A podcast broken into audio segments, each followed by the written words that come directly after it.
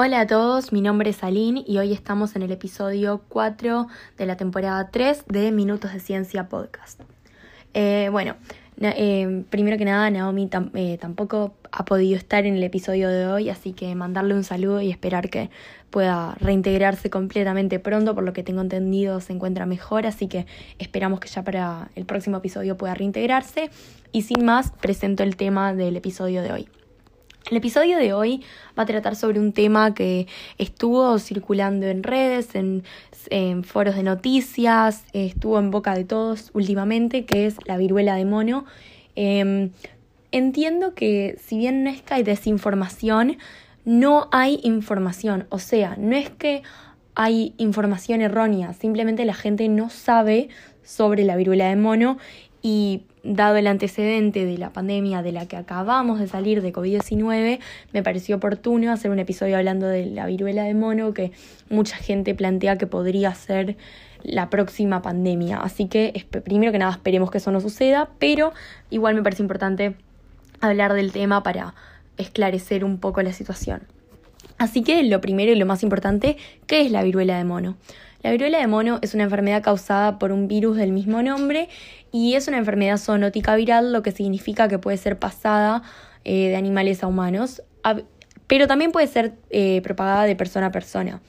Lo curioso es que esta enfermedad se llama así porque se detectó en varios simios de un laboratorio en 1958, pero sin embargo la mayoría de los animales susceptibles de contraer la dolencia y después contagiar a personas son los roedores, no los monos. Em, pero bueno, eh, un ejemplo son las ratas gigantes de Gambia, los lirones o los perros de las praderas.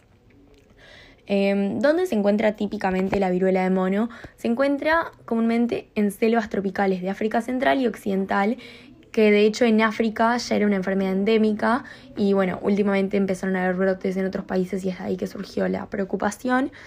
Em, pero bueno, es, se encontraba ahí porque es en esos países donde viven los animales que pueden ser portadores del virus y como dije es endémica. En algunas ocasiones se puede encontrar también en personas fuera de esas regiones africanas que podrían haberse contagiado después de visitarlas, que bueno, eso es lo que se cree que sucedió y, y que por eso hubieron estos nuevos brotes. Ahora lo más importante, ¿cuáles son los síntomas de este virus? Se dice que los síntomas generalmente incluyen fiebre, dolor de cabeza intenso, dolores musculares, dolor de espalda, poca energía, ganglios linfáticos inflamados y erupciones o lesiones en la piel, o sea, parecido al COVID-19, obviamente con variaciones. Y bueno, las erupciones generalmente comienzan en el primer o tercer día desde el comienzo de la fiebre y las lesiones pueden ser planas o ligeramente como con relieve elevadas, que pueden estar llenas de líquido transparente o amarillento, o sea, pus y después forman costras, se secan y se caen. El número de lesiones en una persona varía entre unas pocas y varios miles y no hay ninguna forma de determinar cuántas lesiones uno va a tener. Y la erupción tiende a presentarse en la cara, las palmas de las manos y las plantas de los pies, aunque también se pueden encontrar en la boca, los genitales y los ojos. Todos estos síntomas que dije suelen durar entre 2 y 4 semanas y desaparecen por sí solos sin ningún tipo de tratamiento. Si de todas formas alguien cree que sus síntomas podrían estar relacionados con la viruela de mono, se recomienda contactar a un doctor inmediatamente y si se ha tenido contacto con alguien cercano que tiene estos síntomas o sospecha que existe alguna posibilidad de estar infectado, también es crucial comunicárselo a un doctor. Siguiente pregunta. Todas estas preguntas, quiero aclarar, son preguntas que son muy populares, que han sido muy googleadas con respecto a la viruela de mono y lo que yo hice fue básicamente tomarme el trabajo de buscar las respuestas para tratar de esclarecer un poco la situación. La pregunta siguiente es si puede la gente llegar a morir de viruela del mono. Y la respuesta es que en la mayoría de los casos los síntomas de la viruela de mono desaparecen por sí solos en unas pocas semanas, pero es verdad que en algunas personas pueden provocar complicaciones médicas e incluso la muerte. Se dice que los recién nacidos, los niños y las personas con inmunodeficiencias son aquellos que pueden correr un riesgo mayor de sufrir síntomas más graves e incluso en algunos casos morir por la enfermedad. De vuelta, muy parecido al COVID-19. También las complicaciones de los casos graves incluyen infecciones de la piel, neumonía, confusión e infecciones oculares que pueden provocar la pérdida de visión. Esto solo sucede en entre el 3 y el 6% de los casos identificados en aquellos lugares donde la viruela de mono es endémica. em, estos síntomas o incluso la muerte, o sea que sucede en un porcentaje muy bajo de los casos, pero es verdad que puede suceder. Muchos de estos casos son niños o personas que pueden tener comorbilidades y también hay que tener en cuenta que estas cifras podrían ser una sobreestimación porque la contabilidad de los casos en los países endémicos es limitada. Em, lo que quiere decir que no se llevan conteos tan estrictos como quizás sí se llevaba del COVID-19, por lo cual, eh, bueno, no se puede tener datos tan precisos. Siguiente pregunta es, ¿cómo se transmite la viruela de mono de los animales a los humanos? Esta afección se puede propagar a las personas cuando entran en contacto físico con un animal que esté infectado y los animales que hospedan este virus pueden, como ya dije, ser roedores o primates. El riesgo de contraer esta enfermedad a través de los animales puede ser reducido si se evita el contacto sin protección con animales salvajes, especialmente aquellos que están enfermos o muertos, incluido el contacto con su carne y sangre, por supuesto, pues es ahí que cargan la carga viral. Es crucial recalcar que cualquier alimento que contenga carne o partes de animales debe cocerse, especialmente en los países donde la viruela de mono es endémica. Todo esto son precauciones que se pueden tomar al estar en contacto con animales, ya sea por razones laborales o por eh, como geográficas de donde uno vive, que, que pueden prevenir la contracción de la viruela de mono si es que sin nosotros saberlo estamos en contacto con animales infectados. Ahora bien, ¿cómo se propaga de persona a persona? Las personas que tienen la enfermedad son contagiosas mientras tienen síntomas, que como ya dije es normalmente, entre las primeras dos y cuatro semanas. Se puede contraer esta afección a través del contacto físico con alguien que tiene síntomas y también las erupciones y los fluidos corporales, ya sean pus o sangre de las lesiones en la piel, y también las costras son particularmente infecciosos. O sea que todas estas lesiones que salen en la piel incluidos fluidos corporales de la persona, son donde se carga como la información genética del virus y entonces son especialmente contagiosos. El contacto con objetos que han estado en contacto con la persona infectada, ya sean la ropa, ropa de cama, toallas u otros objetos como cubiertos, también pueden representar un foco de infección. Básicamente lo mismo que el COVID o, y cualquier otro virus, funciona de la misma manera. También pueden resultar infecciosas las úlceras, lesiones o llagas, puesto que el virus puede propagarse a través de la saliva. son todas cosas como intuitivas que, van para todos los virus, pero me parece importantísimo recalcarlas porque a veces, por más de que sean intuitivas, necesitamos escucharlas para ser más precauciosos. De esta manera tendremos un alto riesgo de infección si convivimos con personas contagiadas en nuestra casa o si lo hacemos con parejas sexuales. También las personas que trabajan en el sector de salud están más expuestas, por supuesto. El virus puede además transmitirse de una mujer embarazada al feto a través de la placenta o mediante el contacto de un padre infectado con el niño durante o después del parto a través del contacto de piel con piel. Sin embargo, no está claro si las personas que son asintomáticas pueden transmitir la enfermedad. Con asintomática se refiere a que, como todo virus, uno puede ser portador, sin embargo, no manifestar síntomas. Y lo que plantean es que aún no se sabe si en esos casos em, eh, la persona portadora puede contagiarlo ya que no está manifestando síntomas. Entonces se considera que la carga viral sería baja y no lo suficientemente alta como para contagiar. Ahora bien, ¿quién está en riesgo de contraer la viruela de mono? Se dice que corre el mayor riesgo de infección cualquier persona que entre en contacto físico con alguien con síntomas o con un animal infectado. Y también que es probable que las personas que fueron vacunadas contra la viruela tengan cierta protección contra la infección. En 1980 la viruela, gracias a, las vacunas que existen eh, en contra de la viruela, la viruela se convirtió en la primera enfermedad humana en ser erradicada, por lo que se detuvo la vacunación contra esta enfermedad. Y es por esto que los más jóvenes son más propensos a contraerla, ya que como se consideraba que la enfermedad estaba erradicada, se dejó de dar vacunas. Em, entonces, bueno, los más jóvenes no han sido inmunizados en contra de este virus, por ende pueden contagiarse más fácilmente. Sin embargo, las personas que fueron vacunadas contra la viruela también deben tomar precauciones para protegerse a sí mismos y a los demás y, de ser posible, quizás hasta conseguir darse una nueva dosis para reforzar la inmunidad. Es verdad que pueden sufrir síntomas más graves y de mayor riesgo de muerte los recién nacidos, los niños y las personas inmunodeficientes. Asimismo, corren alto riesgo de contagio los trabajadores sanitarios debido a la exposición prolongada que tienen con el virus y, y nada, que los expone más y, da más probabilidades de que puedan infectarse. Em, ahora bien, ¿cómo, que esto creo que es algo que queremos saber todos, puedo protegerme a mí mismo y a los demás? Y la respuesta es que se puede disminuir el riesgo de contagio limitando el contacto con personas que sean casos sospechosos o, por supuesto, confirmados. Sí, de todas formas, se necesita tener contacto físico con alguien que esté infectado, ya que sea que usted es un trabajador de salud o que convive con una persona infectada, lo que puede hacer es motivar a estas personas a aislarse y cubrir cualquier lesión en la piel si se puede, ya sea usando ropa sobre el sarpullido o con vendas o con lo que sea. También es recomendable utilizar una máscara quirúrgica o tapabocas cuando esté físicamente cerca de alguien infectado, especialmente si, si la persona tose o estornuda o tiene lesiones en la boca, ya que todos los fluidos corporales eh, son especialmente infecciosos, como ya se dijo. También evitar el contacto piel con piel y si tiene, si tiene algún contacto directo, usar guantes desechables. Usar máscaras si, si hay que tocar ropa o ropa de cama o lo que sea que haya tocado una persona infectada.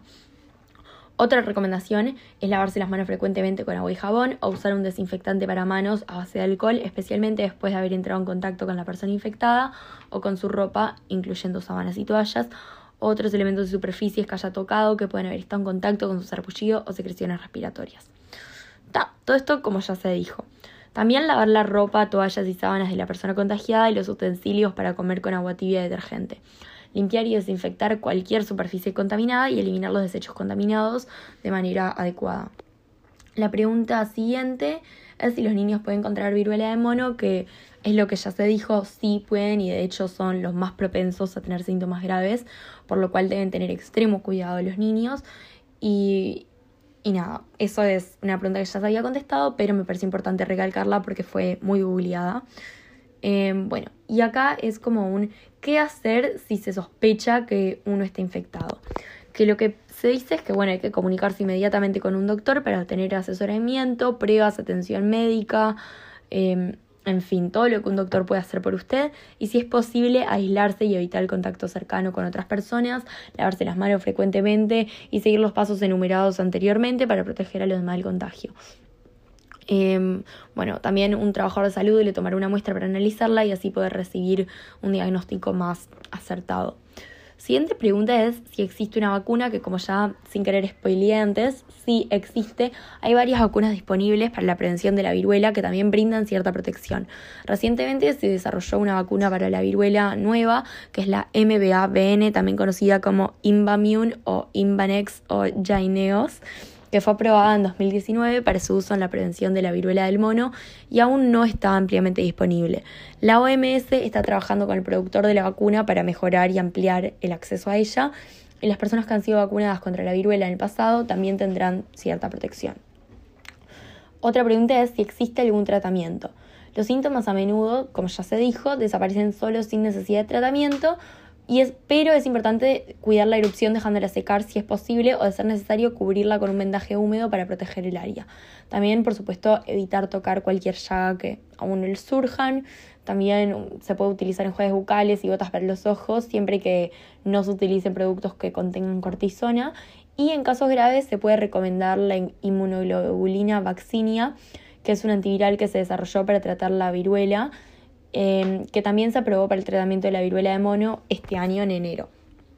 ¿En qué parte del mundo existe actualmente un mayor riesgo? Esto es muy importante, pero bueno, esto se mantiene así desde 1970 y se dice que los, mayores los países de mayores riesgos son 11 países dentro de África, que son Benín, Camerún, República Centroafricana, República Democrática del Congo, Gabón, Costa de Marfil, Liberia, Nigeria, República del Congo, Sierra Leona y Sudán del Sur. Los casos que se dan de manera esporádica en países no endémicos son de personas que probablemente se hayan infectado viajando a países en los que sí son endémicos, que son los 11 que ya mencioné. Y bueno, un brote fue causado por animales importados a las personas con las que convivían.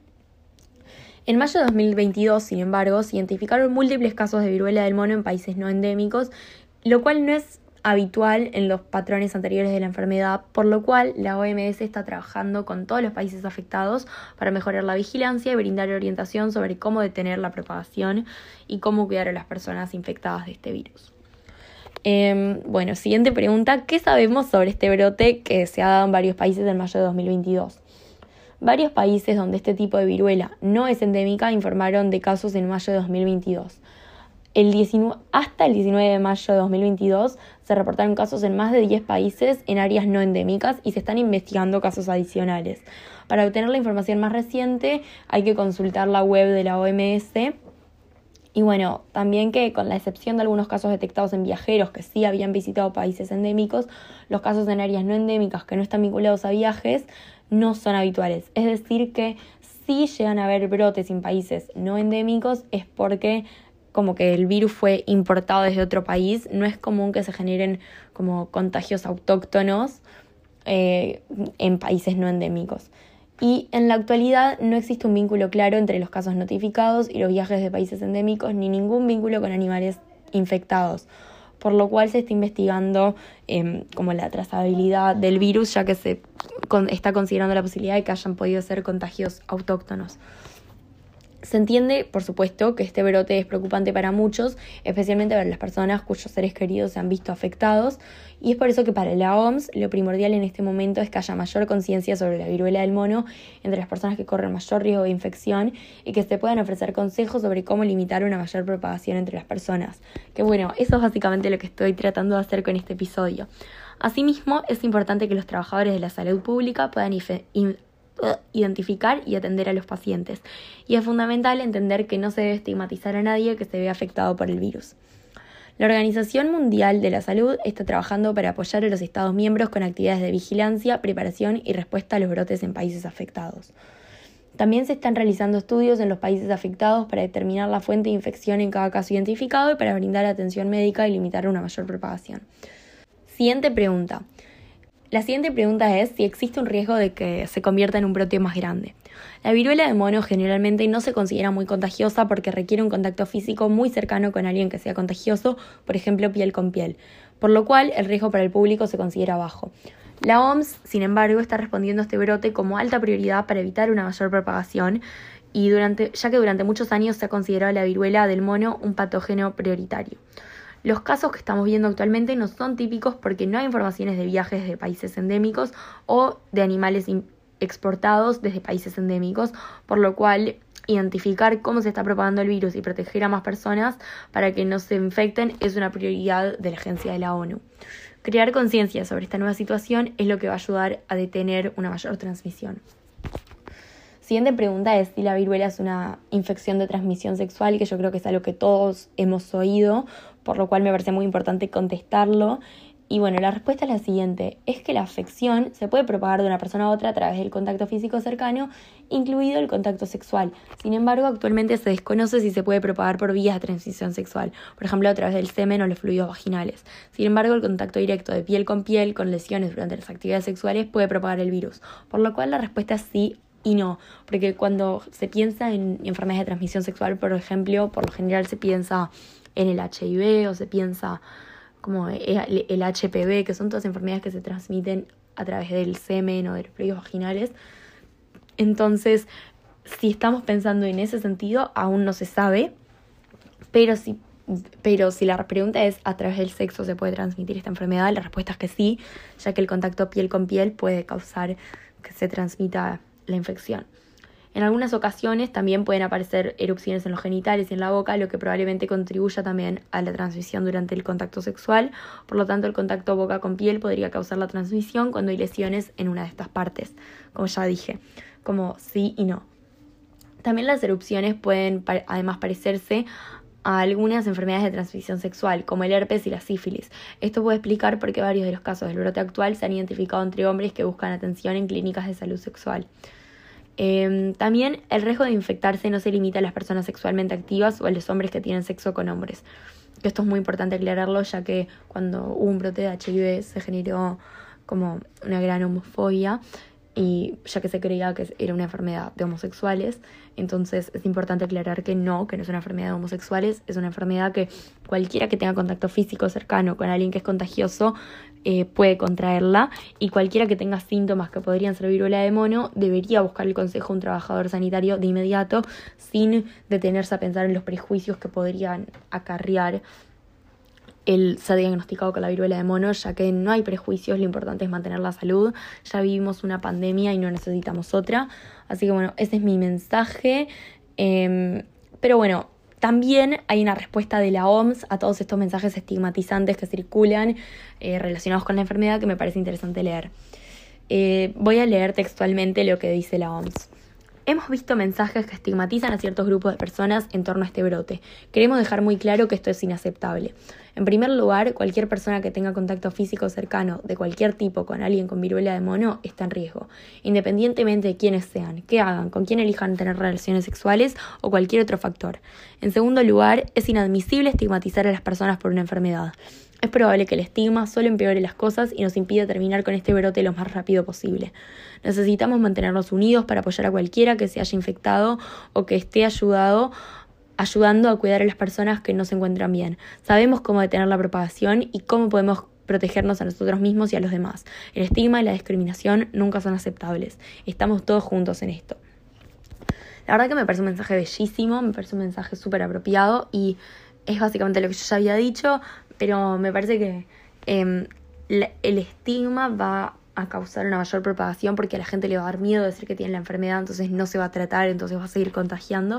Entonces la eliminación del estigma no solo es por un tema de sentimientos y que, que es incorrectamente incorrecto moralmente la discriminación por temas de salud o por enfermedad o por lo que sea, sino que también por un tema pragmático, por un tema de que no queremos enfermarnos más, ya tuvimos dos años de pandemia, el mundo frenado, nadie quiere eso. Entonces, si queremos evitar eso, es que debemos evitar el estigma para que la gente no tenga miedo de tratarse adecuadamente y a tiempo para evitar más contagios.